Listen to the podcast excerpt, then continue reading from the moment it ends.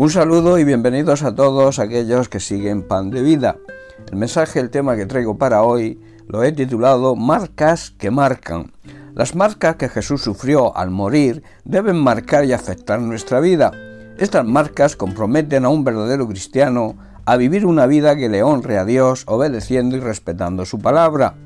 En el Evangelio de Juan capítulo 20, eh, los versículos del 19 al 21, nos dice lo siguiente, cuando llegó la noche de aquel mismo día, el primero de la semana, estando las puertas cerradas en el lugar donde los discípulos estaban reunidos por miedo de los judíos, vino Jesús y puesto en medio les dijo, paz a vosotros.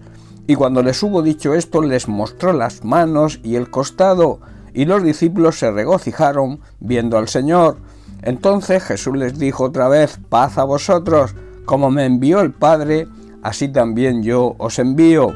Todos, en alguna circunstancia en nuestra vida, hemos sufrido marcas por situaciones, relaciones o, como he dicho, circunstancias que de alguna manera marcan nuestra vida y que cada una de ellas, cuando las traemos a nuestra mente, nos recuerdan el dolor y el sufrimiento padecido.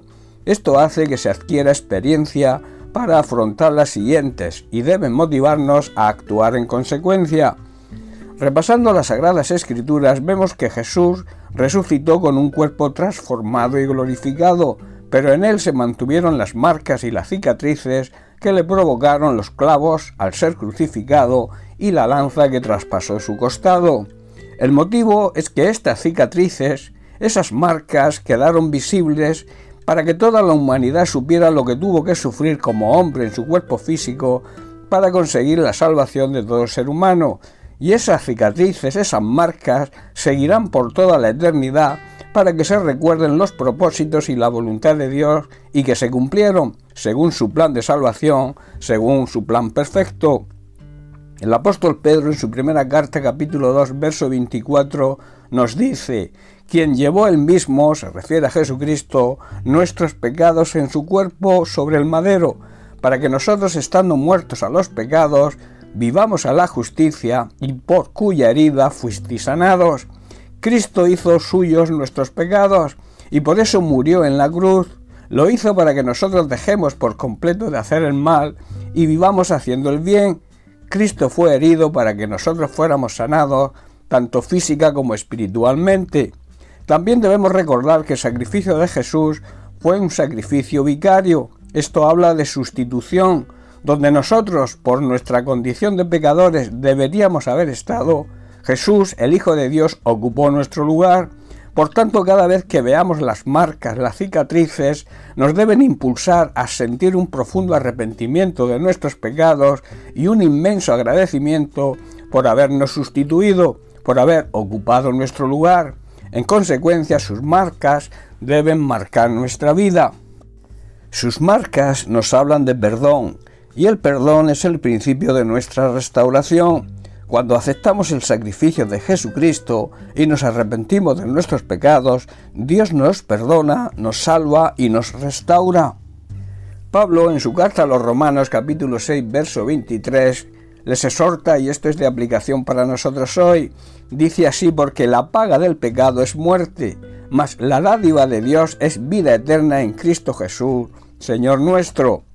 Quien solo vive para pecar recibirá como castigo la muerte, o sea, la condenación eterna, pero Dios nos regala la vida eterna por medio de Cristo Jesús cuando nos arrepentimos y la recibimos como nuestro Señor y Salvador personal.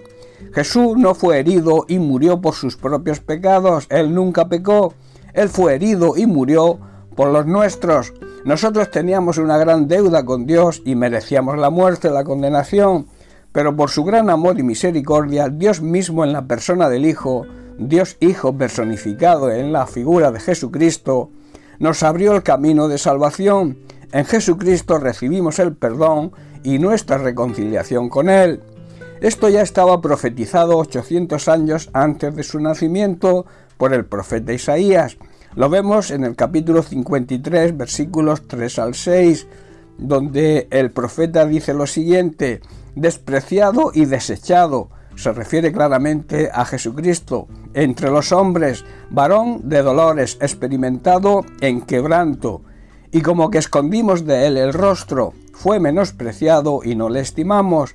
Ciertamente él llevó nuestras enfermedades y sufrió nuestros dolores, y nosotros le tuvimos por azotado, por herido de Dios y abatido.